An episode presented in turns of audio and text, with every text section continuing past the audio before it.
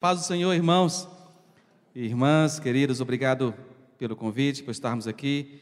Já fui muito abençoado hoje, só de ver uma igreja tão missionária, tão ativa, tão relevante no reino do Senhor aqui, ali e acolá, né? Até os confins da terra. É muito bom, me sinto, eu me sinto muito à vontade em igrejas missionárias. E eu já poderia ir para casa assim tão abençoado hoje pelos irmãos do louvor, adoração e o tempo de ministração, os relatos, a prestação de contas. A transparência, irmãos, é muito espiritual, amém? Em dias de trevas, tanta coisa escondida aí, né? E ter uma igreja aberta que mostra os números, coloca acessível. Eu gosto muito de prestação de contas e é muito bom. Eu quero te convidar a nós meditarmos nessa manhã no livro de Atos também, no capítulo 3. Deixa aberto aí. É, eu sou Sadler, sou casado com a Mirtes. É, pela graça do Senhor, Deus foi muito bondoso comigo, me casou com ela.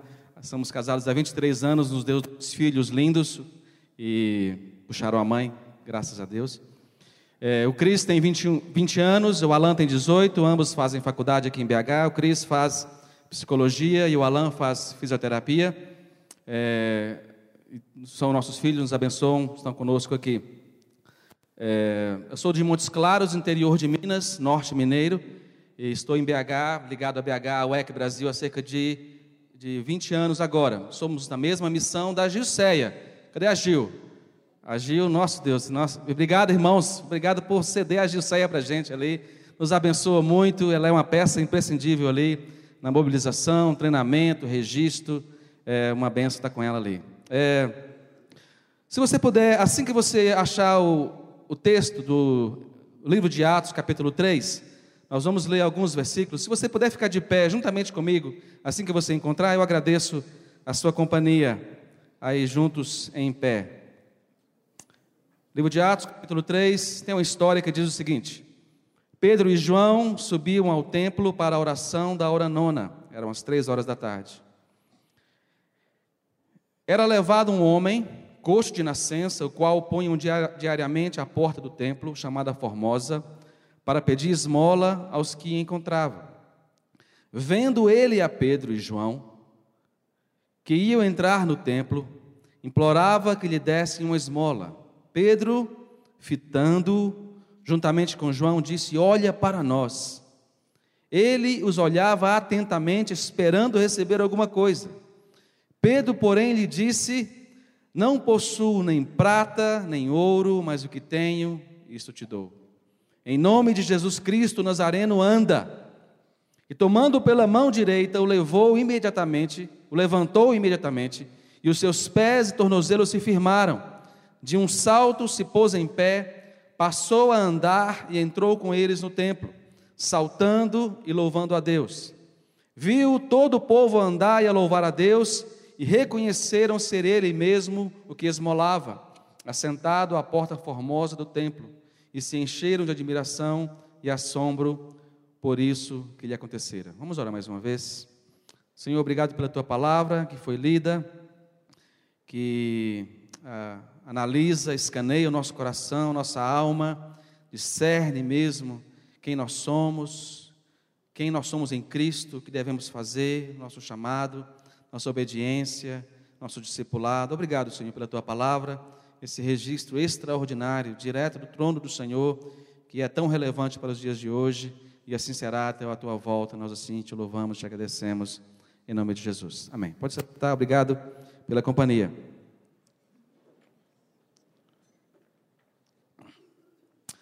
É, nós trabalhamos quatro anos na África, e a primeira vez que servimos, inclusive na África do Sul, é um país que está no nosso coração, uma das primeiras coisas que a gente aprende em campo, quando você sai para um, um outro país, que, é uma outra, que tem uma outra língua, você aprende a ler os cumprimentos gerais daquele país. E quando estávamos lá, na África do Sul, eles têm cerca de 22 etnias ou grupos étnicos, e atualmente eles têm cerca de 11 línguas oficiais. Imagina, documentos do governo e registros, mas em especial eles trabalham com o inglês, com o africanos e com o zulu ou Kossa, que são duas línguas africanas ali. Ah, e nós aprendemos com a senhora que trabalhava na, na organização, a Marieta, e numa igreja Zulu que, que frequentamos, sobre o cumprimento Zulu, que é Salbona. Todo mundo que se encontra diz Salbona e a pessoa responde Yebo Salbona. E eu imaginava que Salbona era apenas o cumprimento ali do dia a dia, bom dia, boa tarde, como você está. Até que a senhora me explicou um dia que Salbona, na verdade, significa eu vejo você. Então, quando você, um Zulu, ali na África do Sul, ou naquela região, até a, a, o Zimbábue, etc., eles se cumprimentam e ele diz Salbona. Ele está dizendo para a pessoa: Eu vejo você, eu sei quem você é, sei onde você mora, conheço sua família. E a pessoa responde: Yebo, Salbona, eu também conheço você, eu também vejo você, eu sei quem você é, sei onde você mora. E é um, é um cumprimento que marcou bastante. Mas eu tive, é, eu creio que uma experiência pessoal com esse próprio cumprimento. Um dia que a gente estava andando pela rua e a gente estava, na verdade, não fazendo nada assim missional, estava fazendo feira, né? Comprando comida. E a gente estava passando, saímos do supermercado e enquanto estávamos atravessando uma, uma área grande, havia um senhor é, com chapéu no chão e ele cantava. E nós passamos, e o meu filho mais novo, tinha cerca de seis para sete anos, ele olhou para trás, ele observou que aquele homem era cego. E ele foi andando e olhando para trás, e a gente indo em direção ao carro, e ele perguntou: Pai, por que, que aquele homem está pedindo esmola? E eu disse: Filho, ele está ali pedindo esmola porque você pode perceber que ele é cego. E ele, por ser cego, talvez não consiga um trabalho, não consiga é, um trabalho efetivo e que dê condições para ele se manter. Então, por isso que ele está ali cantando e pedindo algum dinheiro. E ele teve uma conclusão muito infantil e ingênua, mas importante. Ele disse: Pai, a gente, olha aí, a gente podia orar por ele, para que ele seja curado, e assim ele não precisa pedir esmola. Claro, eu com muita fé eu disse: Então vai, filho.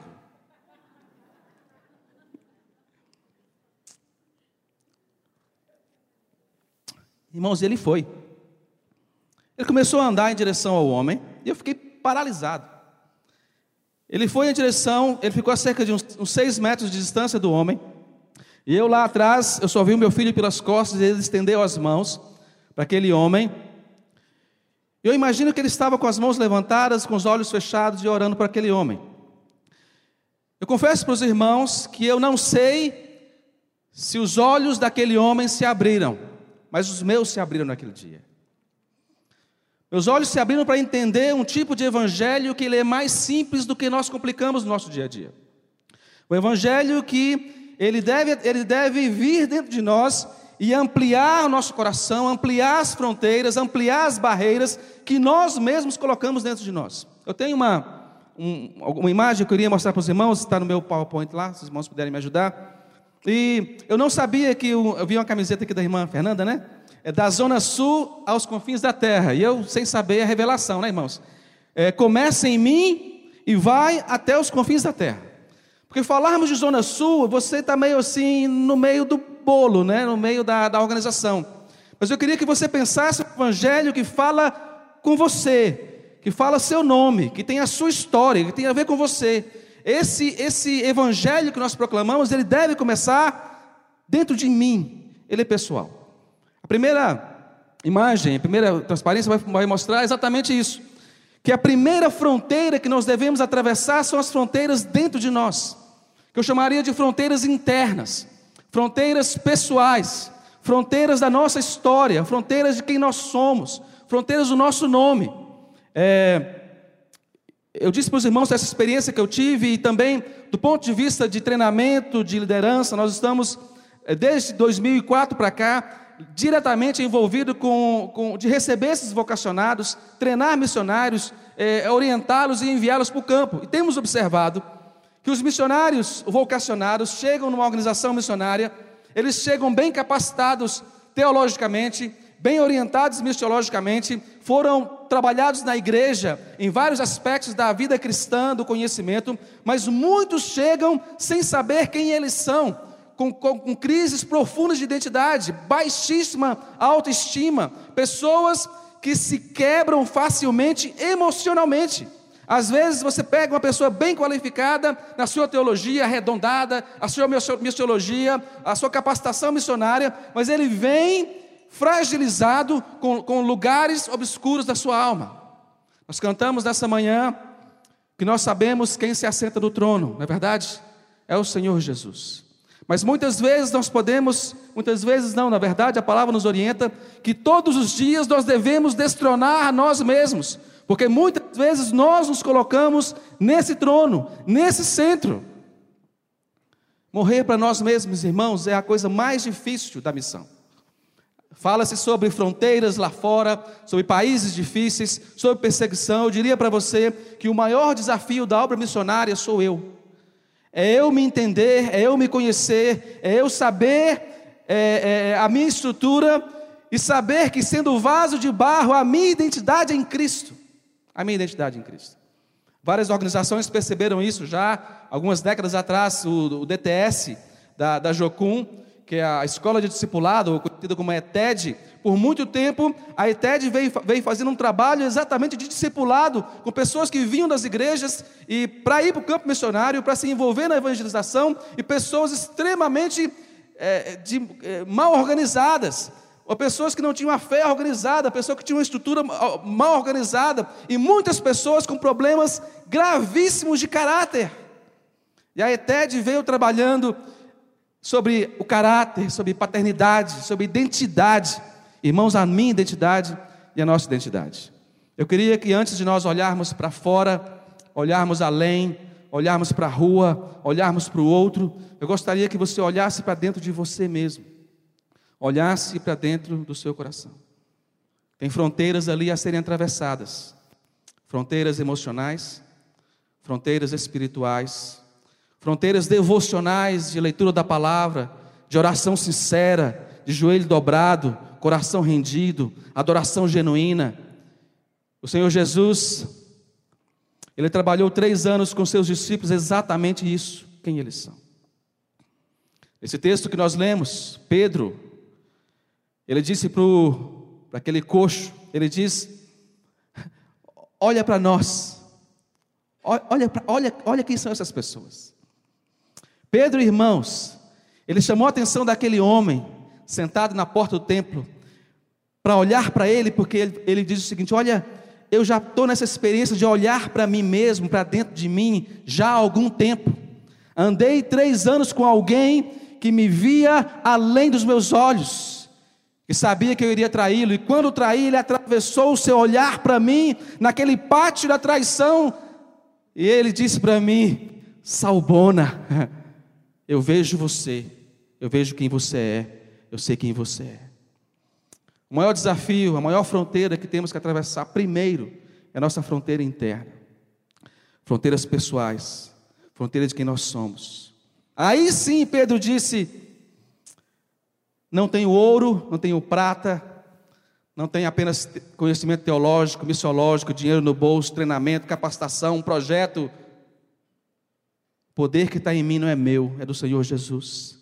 É Ele quem faz, é Ele quem executa, é Ele quem opera, é o Espírito de Deus em mim que faz toda a diferença. Irmãos, a nossa identidade é em Cristo, a minha identidade é em Jesus, a minha digital tem a marca da cruz, o sangue que corre nas minhas veias tem que ser o sangue derramado, senão nós nos colocaremos no centro da missão, nós falamos para os nossos missionários lá da UEC dizendo o seguinte: o centro da missão não é o missionário, pelo amor de Deus, o centro da missão não é o missionário, o centro da missão não é a igreja, o centro da missão, irmãos, não é nem o perdido, o centro da missão é Jesus, a Ele a honra, a glória e o louvor para sempre. Olha para dentro de você, eu queria. É, quando nós vamos honrar alguém em memória, a gente faz um minuto de silêncio. Eu queria que você se matasse aí um minutinho, em memória a você mesmo. Nós temos que morrer para nós mesmos e carregar nossa cruz diariamente. E nós vamos tirar um momento de silêncio, de um minuto de silêncio, em memória a coisas na sua alma que precisam, precisam ir para a cruz. Vamos tirar esse um minuto de silêncio, curva sua cabeça, feche seus olhos e ore ao Senhor.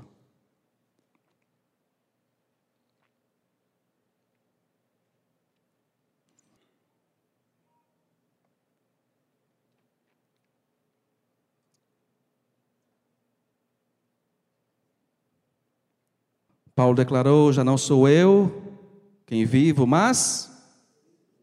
Você pode dizer mais uma vez? Não sou eu quem vivo, mas. Parece que as coisas ficam mais claras, não ficam? Outro ponto que eu quero mencionar com os irmãos, pode colocar para mim, por favor? Claro, temos fronteiras internas, mas sim temos fronteiras externas. Jesus, Evangelho de Marcos, capítulo 8, lá no final ele pergunta para os discípulos: quem, quem o povo diz que eu sou? Irmãos, essa, essa imagem externa de quem nós, nós apresentamos, de quem nós somos, eh, são, são fronteiras e barreiras que precisam ser, ser é, atravessadas. A, a, quem nós somos, a nossa imagem, o nosso discurso, a nossa história, ela, ela fala muito para as pessoas. Mas Jesus estava interessado nos seus discípulos quem o povo dizia que ele, quem ele era e quem os discípulos diziam quem ele era. E temos a declaração de Pedro: Tu és o Cristo, filho do Deus vivo. Essa identidade externa de quem nós somos, ela é muito importante também.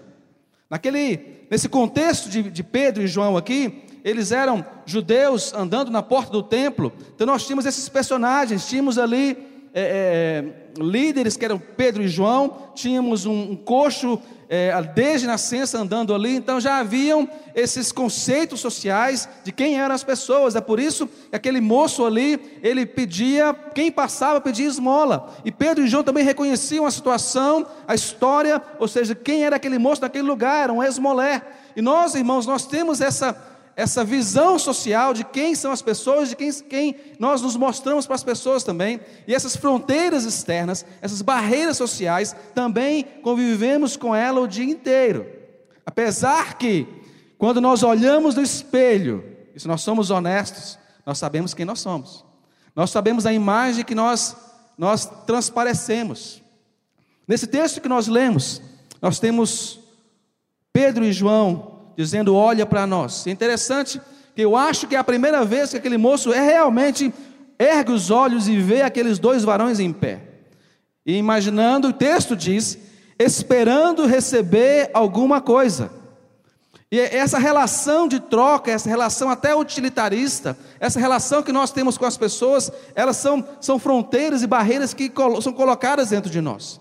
Irmãos, sim, nós somos pessoas inteligentes, espiritualizadas, treinadas, vamos na igreja. Eu creio sim que Deus coloca dentro de nós muita coisa para oferecer.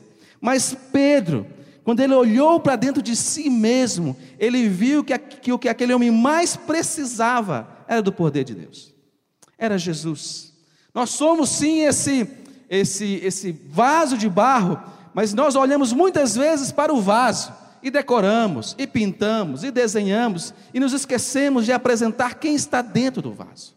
Irmãos, o, o que nós temos mais precioso para oferecer é Jesus. É por isso que ele diz, em nome do Senhor Jesus, o Nazareno, inclusive é vizinho de vocês aqui, esse rapaz que passou por aqui, conhecido na região, esse, esse Jesus Nazareno, ele tem poder para te levantar.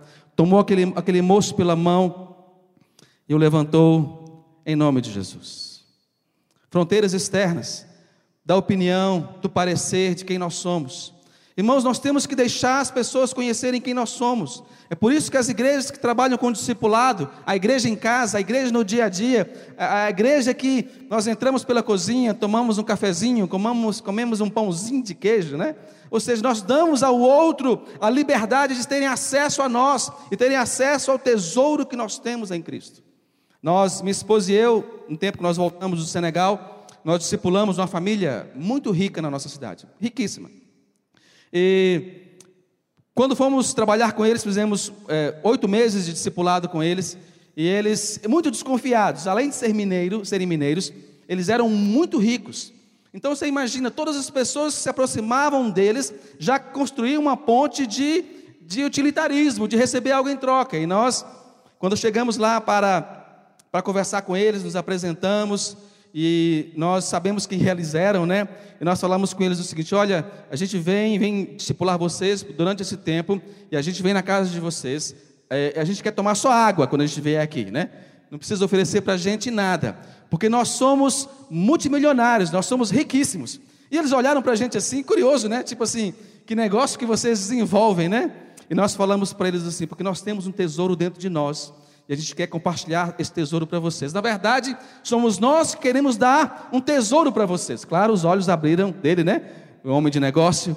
Irmãos, e realmente, a partir da terceira, do terceiro momento que tivemos com ele, com eles, já havia ali o Espírito de Deus se movendo, Cristo em nós, e já havia quebrantamento, já havia reconhecimento, eles reconhecendo esse Cristo que transborda de nós, que atravessa a fronteira, que atravessa nossas palavras e entra no coração do outro. O nosso maior tesouro é Jesus. Não limite, não coloque barreiras nesse tesouro que está dentro de você, para que transborde para outras pessoas. Assim fizeram Pedro e João. A próxima são fronteiras que nós temos, fronteiras missionárias. Como estamos numa, numa conferência missionária, eu pensei em algumas fronteiras, algumas barreiras que nós nós colocamos na missão, que temos na missão, que são desafios que nós temos que, que atravessar, que, que pensar em maneira assim, que ao olharmos para nós, ao olharmos para aquele que está ao nosso redor, aquele que, que é influenciado por Cristo em nós, nós podemos é, é, levar isso um pouco mais adiante para outros segmentos. A próxima imagem, a primeira que eu quero destacar, é um momento é sui generis na nossa história, que é exatamente esse momento das nossas fronteiras socioculturais. Nós temos, irmãos, talvez um, é, um dos maiores, ou se não o maior movimento de migração da história da humanidade atual com esse movimento migratório de pessoas que estão sim atravessando fronteiras é, sociopolíticas, geopolíticas e, portanto, socioculturais, socio-religiosas, são, é um desafio que está batendo a nossa porta. E nós não podemos ficar fechados em nós mesmos, fechados, fechado em mim mesmo, ou apenas olhando para aqueles que estão ao alcance dos meus olhos. Nós não podemos fechar os olhos exatamente para esse movimento, movimento migratório, movimento refugiado, movimento das pessoas que ultrapassam de uma fronteira para outra. Nós tivemos por três semanas agora na, na, na, Europa, numa conferência da UEC, na Alemanha. A Alemanha foi, tem sido um dos países europeus mais abertos à questão migratória. Você anda, a gente andando pela Alemanha, é, é nítido a presença de muitos centros de apoio a refugiados e imigrantes, igrejas, irmãos, igrejas que estavam basicamente adormecidas ali, letárgicas, e com o movimento de refugiados, pessoas recebeu um, recebeu dois, e hoje tem igreja alemã que cresceu 300%, graças a Deus, pelo movimento de refugiados que se converteram e estão se convertendo na Alemanha. Abrindo portas, abrindo coração, abrindo fronteiras.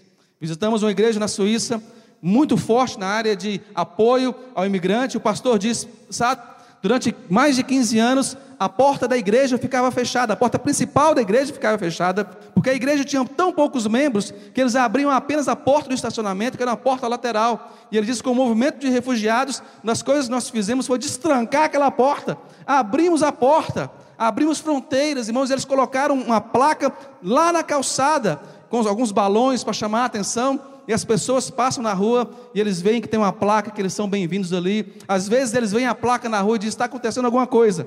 E todo dia eles têm um café, servem um café antes do culto e as pessoas vão chegando. Volta e meia tem um refugiado, tem uma pessoa diferente.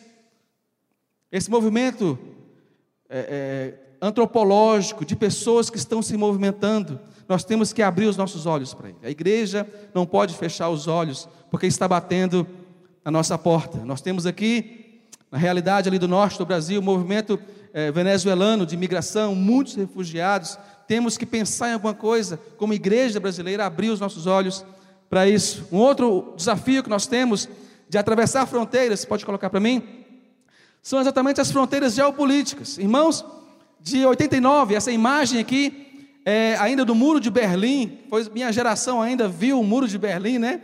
É, eu convivi com aquele. O maior desafio para a gente naquela época era o, era o comunismo, eram os países fechados, era a Albânia, que era o país, o único país ateu do mundo, e com a queda do muro de Berlim caiu muito mais do que uma estrutura física, mas abriram-se fronteiras e portas de acesso ao Evangelho como nunca na história moderna. Essas fronteiras têm sido abertas pela graça do Senhor. Tem uma próxima imagem que eu gosto, eu acho relevante. Essa é bastante atual, não é mesmo?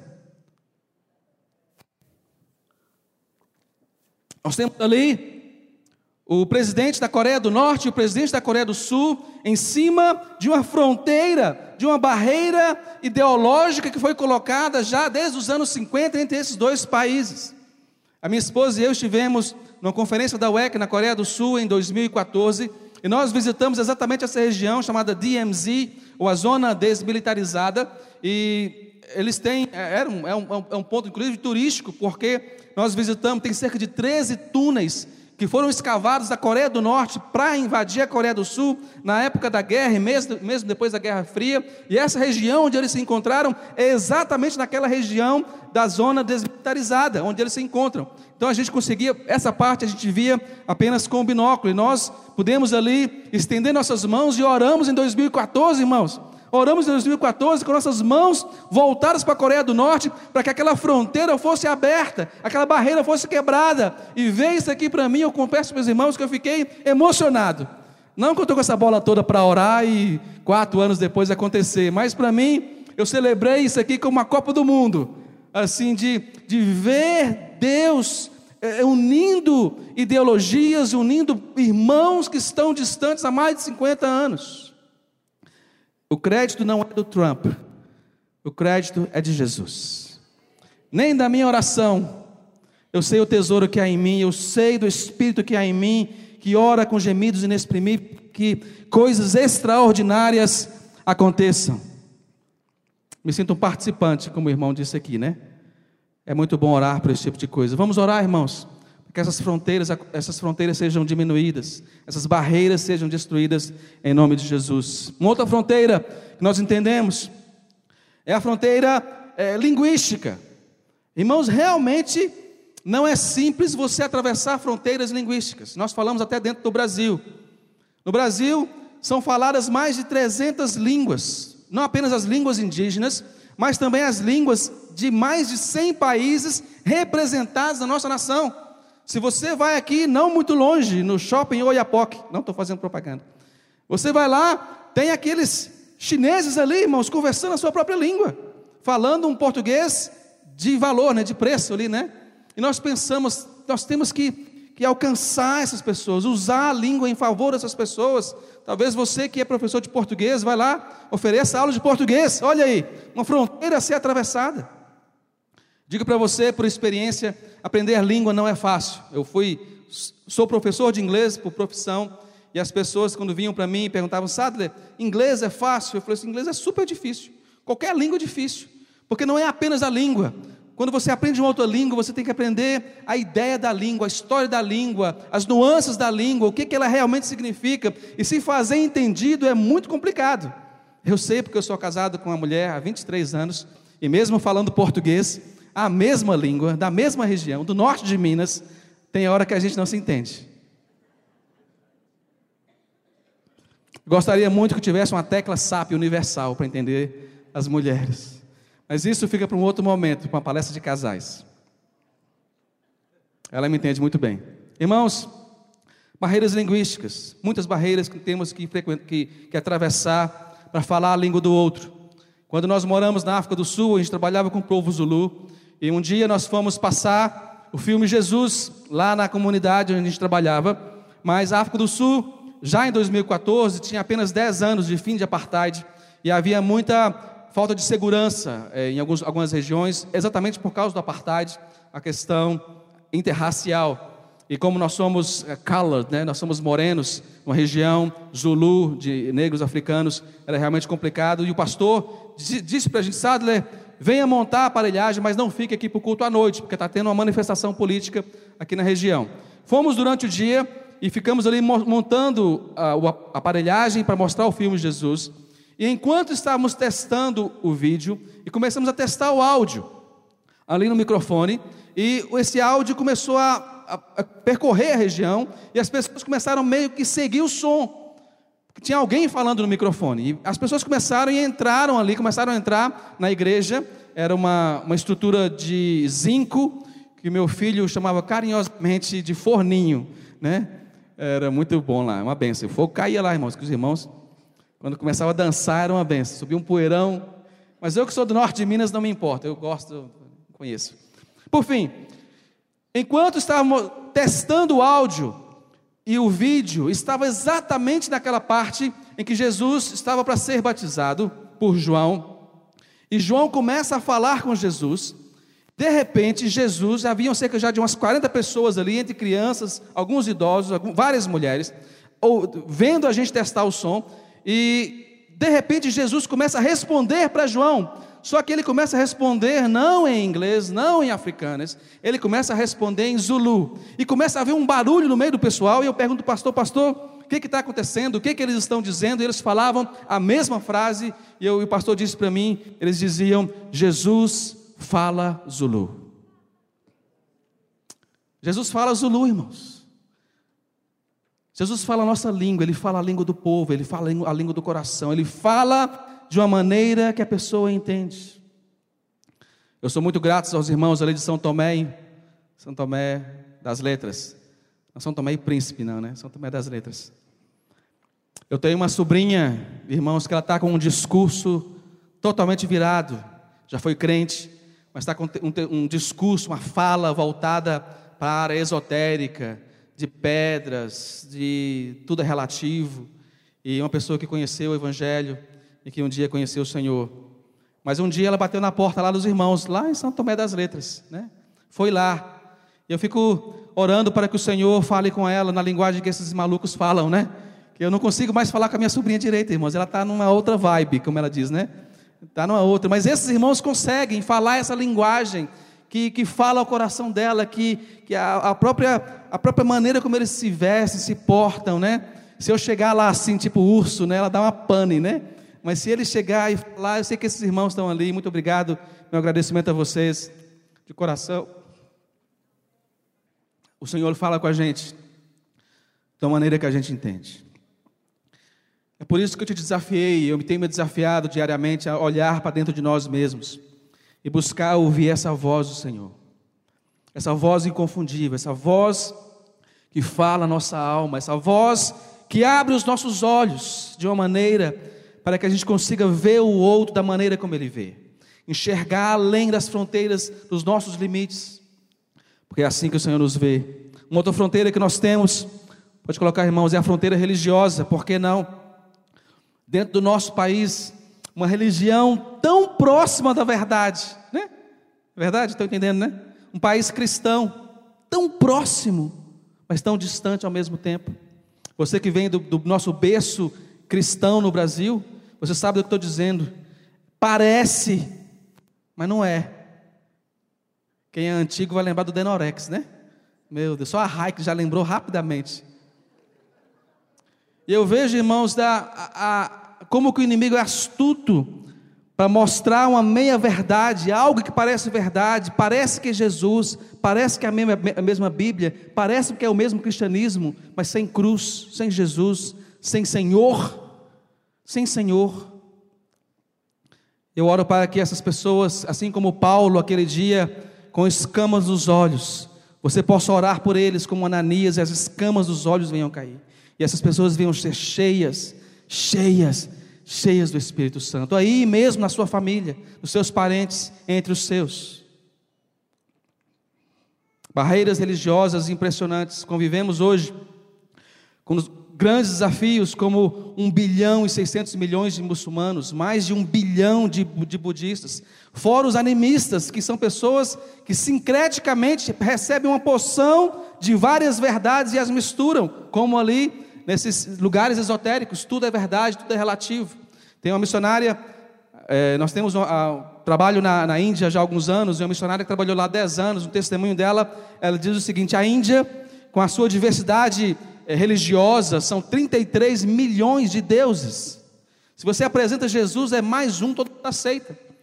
Mas não tem senhorio, e ela, e ela fala sobre a diversidade de, de, de línguas que tem ali, a diversidade de ideias, de, de pensamento, a, a variedade é tão grande que ela diz o seguinte: a Índia não é um outro país, a Índia é um outro planeta. É um, é um, lugar em que realmente você tem que se desvestir de muita coisa da sua própria cultura, da sua própria língua e tentar entender a cosmovisão, a visão de mundo que a, o pessoal daquela região tem. Eu quero encerrar com dois testemunhos. Pode colocar a próxima, irmão, nós vamos orar. Nessa imagem que está aqui, nós tivemos na nossa conferência da UEC agora na Alemanha um casal, eles são líderes da nossa equipe que trabalha num campo fechado entre os, entre os povos tibetanos. A nossa organização trabalha lá já há bastante tempo, mas eles vieram na Alemanha para contar um testemunho em de que a equipe já está ali já há cerca de 40 anos trabalhando nessa região entre os povos tibetanos, ali tirando água da pedra, trabalhando com evangelização, fazendo contato com as pessoas, até que um dia, numa reunião, eles começaram a falar sobre quem Cristo é em nós. A equipe foi desafiada, desafiei os irmãos essa manhã olhar para dentro de si, reconhecer o poder de Deus em nós, a nossa identidade em Cristo. E eles começaram a ver, a imaginar esse evangelho simples, assim como meu filho, que foi lá orar por um cego. E eles começaram, naquela reunião ali, você tem pessoas de países diferentes, igrejas diferentes, denominações diferentes, alguns mais tradicionais, outros mais carismáticos, mas a equipe se reuniu e pensou assim: por que não? A gente podia, na próxima vez que a gente for lá na montanha, ou visitar aquelas aldeias, a gente podia eh, testar ou experimentar esse evangelho mais simples. Ir lá e não apenas tentar explicar para as pessoas, mas vamos orar por elas, para que o poder de Deus se manifeste nelas. Filipe, quando estava ali no Evangelho de Atos, capítulo 8, ele fez isso. A palavra do Senhor diz em Atos 8, 6, que as pessoas não apenas ouviam Filipe, mas prestaram atenção, porque viam nele o poder de Deus sendo manifesto através da vida dele. Foram ali para as aldeias, como eles sempre iam, só que dessa vez eles tentaram viver um ministério, um evangelho simples. Eles foram lá e as pessoas começavam a reclamar de uma coisa ou de outra, e a pessoa dizendo: Ah, eu estou com uma dor de pescoço hoje. E um olhou para o outro e falou assim: Vamos testar esse trem, né? Não é mineiro, mas. Colocaram a mão ali no pescoço da pessoa e fizeram a oração: Senhor, cura em nome de Jesus. E a pessoa foi curada, ali da dor no pescoço. Aí veio um outro com dor de cabeça. Aí, irmãos, começou a aparecer pessoas, até que começou a aparecer pessoa surda. E quando começou a ficar assim, nível hard, né? De complicado ali, aí eles começaram a ficar preocupados, porque eles estavam ali orando e Deus curando dor de cabeça, mal-estar, né? Até que veio a pessoa surda. Mas eles já estavam no meio, já estavam várias pessoas, eles colocaram a mão sobre os surdos e os surdos passaram a ouvir. Trouxeram um cego e a pessoa passou a enxergar. Vinha pessoa que não andava há muito tempo e a pessoa passou a andar. Irmãos, houve um avivamento dentro do coração da nossa equipe. E eles estavam na Alemanha compartilhando com a gente, dizendo o seguinte: olha, a gente não sabe o que aconteceu, mas os nossos olhos se abriram para o poder de Deus em nós e através de nós. Esse Deus, ele é presente hoje para abrir o nosso coração, abrir os nossos olhos, romper fronteiras a, a partir de nós, a partir de mim, até os confins da terra. Vou chamar a Raikle aqui, eu quero só orar com vocês. Vou roubar um minuto de tempo só para orar para os irmãos. Essa oração que eu tenho feito por mim, eu quero orar por vocês. Para que o Senhor olhe para você e diga: Salbona, eu vejo você. E você diga de volta, Senhor, Iebo Salbona, eu também vejo o Senhor. Eu quero ver como o Senhor vê. Feche seus olhos, abra o seu coração. Pai, em nome de Jesus, nós te agradecemos por esse tempo juntos.